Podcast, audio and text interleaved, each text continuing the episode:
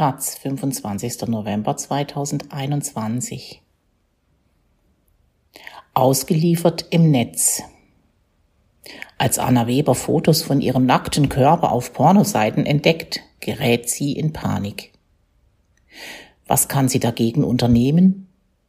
Heute berät sie mit ihrer Gruppe Anna Nackt Frauen, denen Ähnliches geschieht. Denn digitale Gewalt bedroht Frauen immer stärker.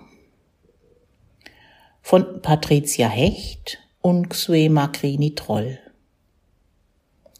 Anna Weber ist beruflich in Paris, als sie die Nachricht eines alten Schulfreunds bekommt.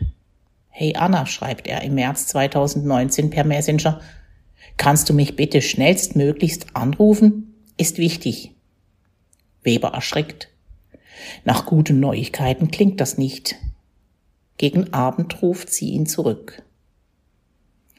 Auf der Porno-Webseite X-Hamster, berichtet ihr Schulfreund, sind Fotos von Anna Weber aufgetaucht. Manche zeigen sie beim Feiern.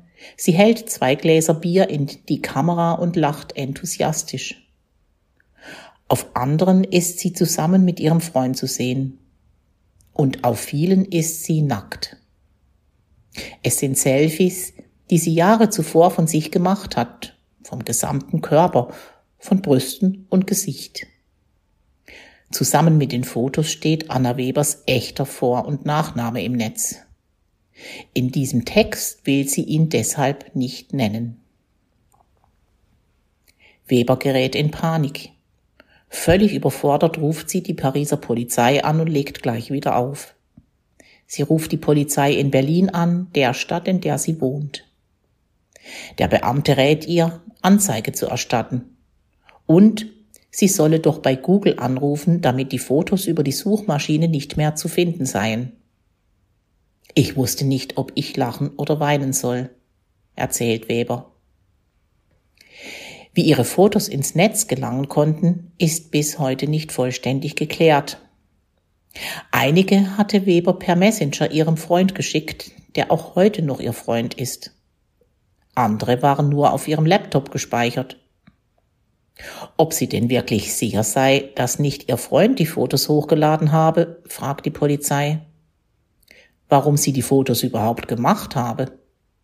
Und ob es nicht doch sein könne, dass sie sie selbst im Netz gepostet habe, auf einer Social-Media-Seite zum Beispiel. Dass die Verantwortung auf mich geschoben wurde, war extrem frustrierend, meint Weber. Später wird sie mit Hilfe von Bekannten herausfinden, dass wohl innerhalb eines größeren Hacks auf mehrere Computer auch auf ihre Dropbox zugegriffen worden war. Die wiederum war mit ihrem Laptop synchronisiert. Zeitgleich mit ihren Fotos wurden Fotos von mehr als einem Dutzend weiterer Frauen ins Netz gestellt. Diese Erklärung ist plausibel, so Weber. Polizeilich bestätigt wurde sie nie. In den Stunden und Tagen, nachdem sie von der Veröffentlichung erfährt, schwankt Weber zwischen Verdrängung und Aktionismus. Sie erstattet Anzeige. Sie macht Screenshots. Sie schreibt die Betreiber der Pornoseiten an, ihre Fotos wurden auf mehreren Seiten veröffentlicht, wie sie herausgefunden hat. Und sie schafft es, dass die Fotos nach und nach tatsächlich von den Seiten genommen werden. Vorbei ist die Sache damit nicht. In der Zeit nach dem Hack leidet Weber unter Angstzuständen. Wenn sie unterwegs ist, fühlt sie sich verfolgt. Ich habe mich ständig gefragt, ob die Person, die in der U-Bahn neben mir sitzt, gerade meine Fotos anschaut, sagt sie. Ihre Wohnungstür schließt sie doppelt und dreifach ab. Ich habe einfach mehr Böses in der Welt gesehen.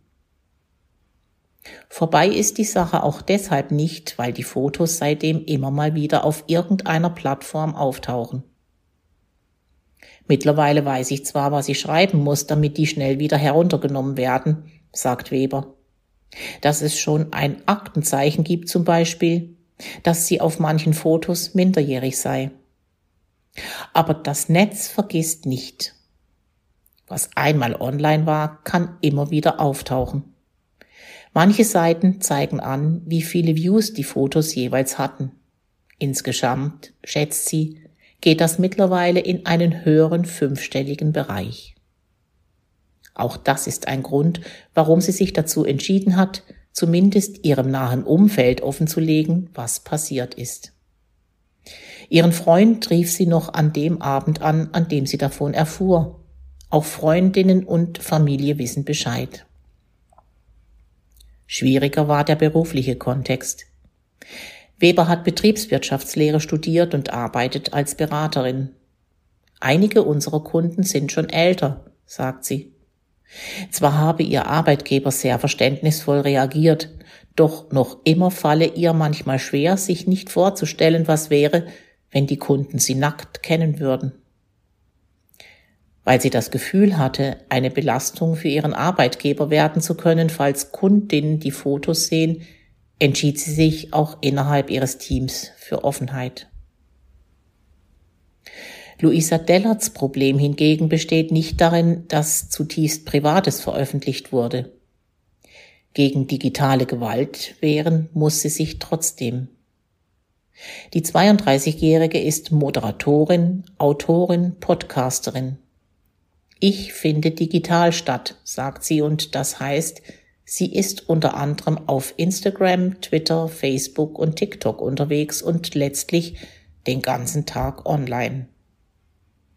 Dellert engagiert sich für Nachhaltigkeit und Klimaschutz und Kommentare, die sie dafür bekommt, lesen sich zum Beispiel so. Ich hoffe, du wirst vom Auto überfahren, du linksradikale Ökofaschistin. Oder Geh sterben, oder sie erhält Dickpics, also Fotos von erigierten Penissen, einmal die Woche auf jeden Fall. Beleidigungen, Hassnachrichten, Androhung von Vergewaltigung oder gar Mord. Es gebe keine Plattform, auf der das nicht zum Alltag für sie gehöre, meint Dellert. Um meine Inhalte und Anliegen geht es bei solchen Kommentaren eigentlich nie. Es geht vor allem darum, mir meine Kompetenz abzusprechen. Sie sei ein politischer Mensch, aber anfangs habe der Hass sie massiv belastet, erklärt sie. Trotzdem zog sie sich nicht zurück, sondern vertritt ihre Meinung weiter im Netz. Mein Fell ist ziemlich dick geworden. Hass und Gewalt aber könnten dazu führen, dass sich Menschen aus dem digitalen Raum herausdrängen lassen. Das darf nicht passieren. Dellert hat sich deshalb an die Organisation Hate Aid gewendet, der ersten und einzigen bundesweit tätigen Beratungsstelle hierzulande, die sich ausschließlich mit Hass im Netz beschäftigt. Seit der Gründung Ende 2018 haben die derzeit knapp 50 Mitarbeitenden mehr als 1500 Betroffene beraten. Seit der Pandemie werden wir von Anfragen förmlich überrannt, sagt die Leiterin der Rechtsabteilung von Hate Aid, Josephine Ballon. Neben Erstberatungen, die vor allem dazu dienen, Betroffene emotional zu stabilisieren und ihnen zu vermitteln, dass sie nicht allein sind, bietet Hate Aid etwas Sicherheitsschulungen an, zum Teil auch Prozesskostenfinanzierung. Da landen die Inhalte, die zum Beispiel wegen der Verletzung von Persönlichkeitsrechten mit guten Aussichten rechtlich verfolgt werden können, sagt Ballon. Auch Luisa Dellert stellt mit Hilfe von Hate Aid immer wieder Strafanzeige. Drei oder vier habe ich gerade offen, erklärt sie. Das ist für meine Verhältnisse ganz normal. Rund zwei Drittel der Beratungen von Hate Aid suchen Frauen auf. Rund drei Viertel derjenigen, die rechtlich gegen die Inhalte vorgehen, sind ebenfalls Frauen, sagt Ballon. Auch was die Qualität der Angriffe betrifft, klaffe eine enorme Lücke zwischen den Geschlechtern. Die Inhalte sind bei Frauen deutlich krasser. Oft würden Geschlecht und Aussehen thematisiert, sehr oft seien die Nachrichten sexualisiert. Um eine Auseinandersetzung in der Sache gehe es so gut wie nie, anders als bei Männern. Zwar schießen die Kommentare auch da manchmal übers Ziel hinaus, so Ballon, aber was Frauen im Netz erleben unterscheidet sich strukturell von dem, womit sich zumindest heterosexuelle weiße Männer an uns wenden. Frauen, so die Erfahrung von Hate Aid, überlegten sich zudem gut, ob sie ihre Erlebnisse etwa mit männlichen Polizeibeamten überhaupt besprechen wollen. Auf Verständnis können sie da längst nicht immer hoffen. Auch deshalb gebe es bei Frauen eine größere Hemmschwelle, sich überhaupt juristisch zu wehren. Ereignisse wie Bodyshaming, also Beleidigung von Menschen aufgrund ihres Körpers, weil dieser zum Beispiel vermeintlich fett oder hässlich sei, wollten viele möglichst bald hinter sich lassen. Die Vorfälle, Behörden zu berichten, von denen sie sich nicht verstanden fühlen, kann da eher das Gegenteil bewirken. Dass das fehlende Wissen in den Behörden groß ist, liegt auch daran, dass es zum Ausmaß und zur Ausprägung von digitaler Gewalt kaum belastbare Zahlen und Fakten gibt. Die aktuellsten stammen aus dem Jahr 2014 von der Agentur der Europäischen Union für Grundrechte, einer von der EU geschaffenen Kommission von Expertinnen, die den Schutz der Grundrechte in Europa überwachen soll sagt Kerstin Demuth vom Bundesverband Frauenberatungsstellen und Frauennotrufe. Das ist viel zu lange her, um tatsächlich aussagekräftig zu sein. Aber klar ist, bestätigt Demuth, Frauen und marginalisierte Geschlechter sind eher betroffen. Täter sind vor allem Männer. Im Verband sind mehr als 200 Organisationen Mitglied, die Gewaltopfer beraten, darunter vor allem analoge Formen wie häusliche oder sexualisierte Gewalt, aber eben auch digitaler Gewalt. Zu digitaler Gewalt zählen alle Handlungen, die sich entweder der technischen Hilfsmittel oder digitaler Medien bedienen oder eben in der digitalen Öffentlichkeit stattfinden. Dabei ist es noch nicht allzu lange her, dass dieses Phänomen zum ersten Mal überhaupt Aufmerksamkeit erregte. Im Verband hätten die ersten Gespräche dazu um die Jahrtausendwende stattgefunden, so Demut. Erstmal musste klar werden, dass digitale Gewalt eine eigene Form von Gewalt ist und auch so benannt werden muss. In einer Gesellschaft, die immer stärker im digitalen Raum unterwegs ist, wachse das Problem nun rasant wo in den 1980er Jahren ein Foto, das in den privaten Kontext gehört hätte, zum Beispiel am schwarzen Brett einer Uni aufgehängt wurde, kann das Teilen von Bildern im Netz heute innerhalb von Sekunden Ausmaße annehmen, die nicht mehr kontrollierbar sind. Mit Täterschaft ist in dieser Hinsicht ein großes Problem, sagt Demut. Wenn Fotos oder Kommentare geteilt werden, können sich sehr schnell Umstehende beteiligen, die das weiterteilen oder selbst kommentieren. Digitale Geräte, die Privatleben und Berufliches bereichern können oder zumindest praktischen Nutzen haben, könnten immer auch gegen Menschen verwendet werden.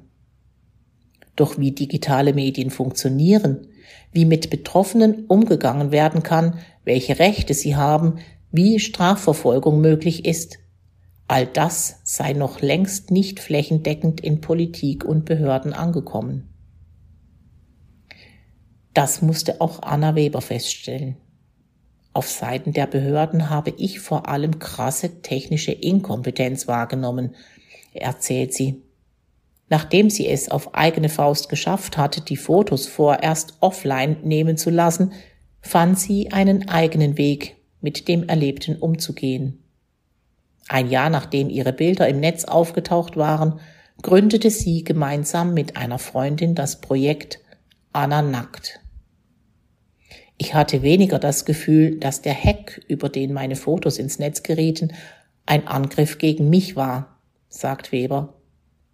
Ich hatte den Eindruck, das war ein Angriff auf Frauen. Zentrales Anliegen ihres Projekts ist also, Betroffenen schnell, niedrigschwellig und empathisch Hilfe anzubieten.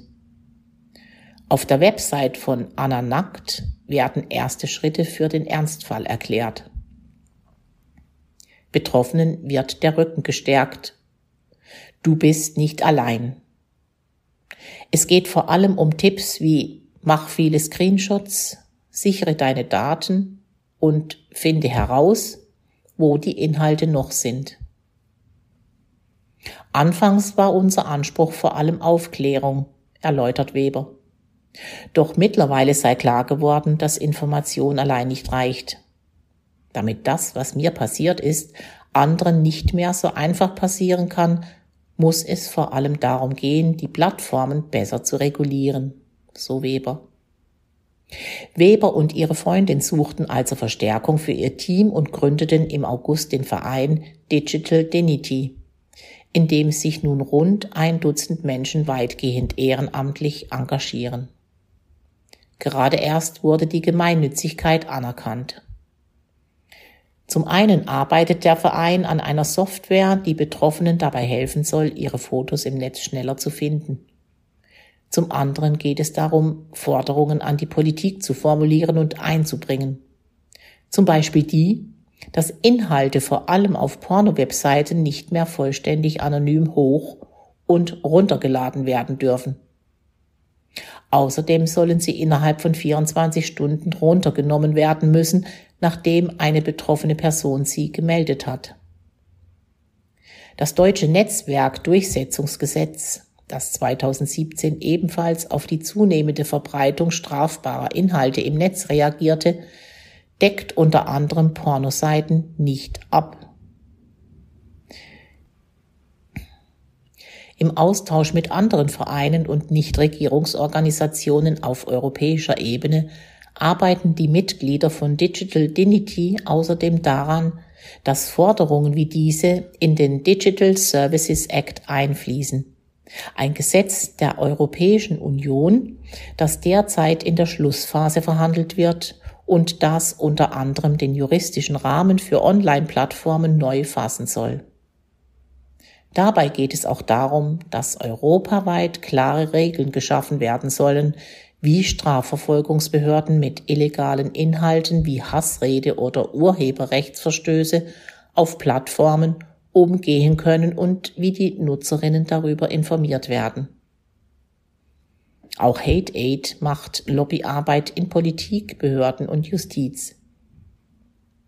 Wir versuchen klarzumachen, dass Betroffene digitaler Gewalt keine bedauerlichen Einzelfälle sind, sondern dass uns das Thema als ganze Gesellschaft angeht. So Ballon. Unser Ziel ist, Betroffene so sicher wie möglich aufzustellen, so dass sie weiter im digitalen Raum unterwegs sein und sich dort auch äußern können. Menschen wird Teilhabe verwehrt, wenn das Netz nicht sicherer wird. Die Folgen im sozialen, beruflichen und gesundheitlichen Kontext seien enorm. Ein spezielles Gesetz gegen digitale Gewalt gibt es in Deutschland nicht. Neue Gesetze wie der Digital Service Act seien deshalb wichtig, sagt Ballon. Zugleich aber müsse dafür gesorgt werden, dass die bestehenden Gesetze durchgesetzt werden. Straftaten, die im analogen Raum strafbar sind, sind es auch im digitalen. Zunächst brauche es dafür flächendeckende Datenerfassung. Wir müssen wissen, welche Formen und Ausmaße digitale Gewalt in Deutschland hat, erklärt Ballon. Die Macht der Zahlen ist sehr überzeugend. Wenn schwarz auf weiß vorliegt, wie viele Menschen inwiefern betroffen sind, können wir daraus konkrete Bedarf ableiten und benennen, wie etwa Fortbildungen für Polizei und Justiz aufgestellt werden müssen. Am wichtigsten aber sei, dass Betroffenen bewusst werde, es ist keine Schande, sich Hilfe zu suchen. Niemand müsse Hass und Gewalt aushalten, auch im Netz nicht. Anna Weber erklärt, sie müsse sich noch heute manchmal bewusst daran erinnern, dass das, was passiert ist, nicht ihre Schuld war. Und immer noch falle ihr in manchen Kontexten schwer zu erzählen, dass ihre eigenen Nacktfotos manchmal auf Porno-Websites auftauchen. Durch meinen Aktivismus habe ich zwar geschafft, die Erfahrung auch positiv für mich zu wenden, sagt sie. Ihr Engagement sei Teil ihres Lebens geworden. Aber wenn ich es mir hätte aussuchen können, hätte ich lieber darauf verzichtet. Der 25. November, Internationaler Tag gegen Gewalt gegen Frauen. Der Tag. Weltweit ist jede dritte Frau von Gewalt betroffen. Jahrzehntelang haben Menschenrechtsorganisationen auf sexualisierte und häusliche Gewalt, Femizide, Zwangsprostitution oder Genitalverstümmelung aufmerksam gemacht. 1999 etablierte die Generalversammlung der Vereinten Nationen einen Tag, der der Beseitigung von Gewalt gegen Frauen gewidmet ist. Den 25. November. Jedes Jahr soll das öffentliche Interesse auf Gewalt gegen Mädchen und Frauen gelenkt werden. Zudem soll es um Strategien zur Prävention und Bekämpfung von Gewalt gehen. Die Farbe Orange. Die Vereinten Nationen haben auch die Kampagne Orange the World ins Leben gerufen. Die Farbe Orange soll eine Zukunft ohne Gewalt gegen Frauen symbolisieren. In vielen Städten weltweit, darunter auch in 122 deutschen wie München, Berlin, Speyer oder Wetzlar, werden am 25. November Gebäude und Denkmäler in Orange beleuchtet, finden Veranstaltungen, Lesungen und Filmvorführungen statt. Prominente tragen als Zeichen von Solidarität orange Armbänder oder unterstützen Anti-Gewalt-Kampagnen in sozialen Medien für Projekte, die gewaltbetroffene Frauen in 140 Ländern unterstützen, kann zum Beispiel unter www.gewalt-stoppen.org an den Untrust Fund to End Violence Against Women gespendet werden.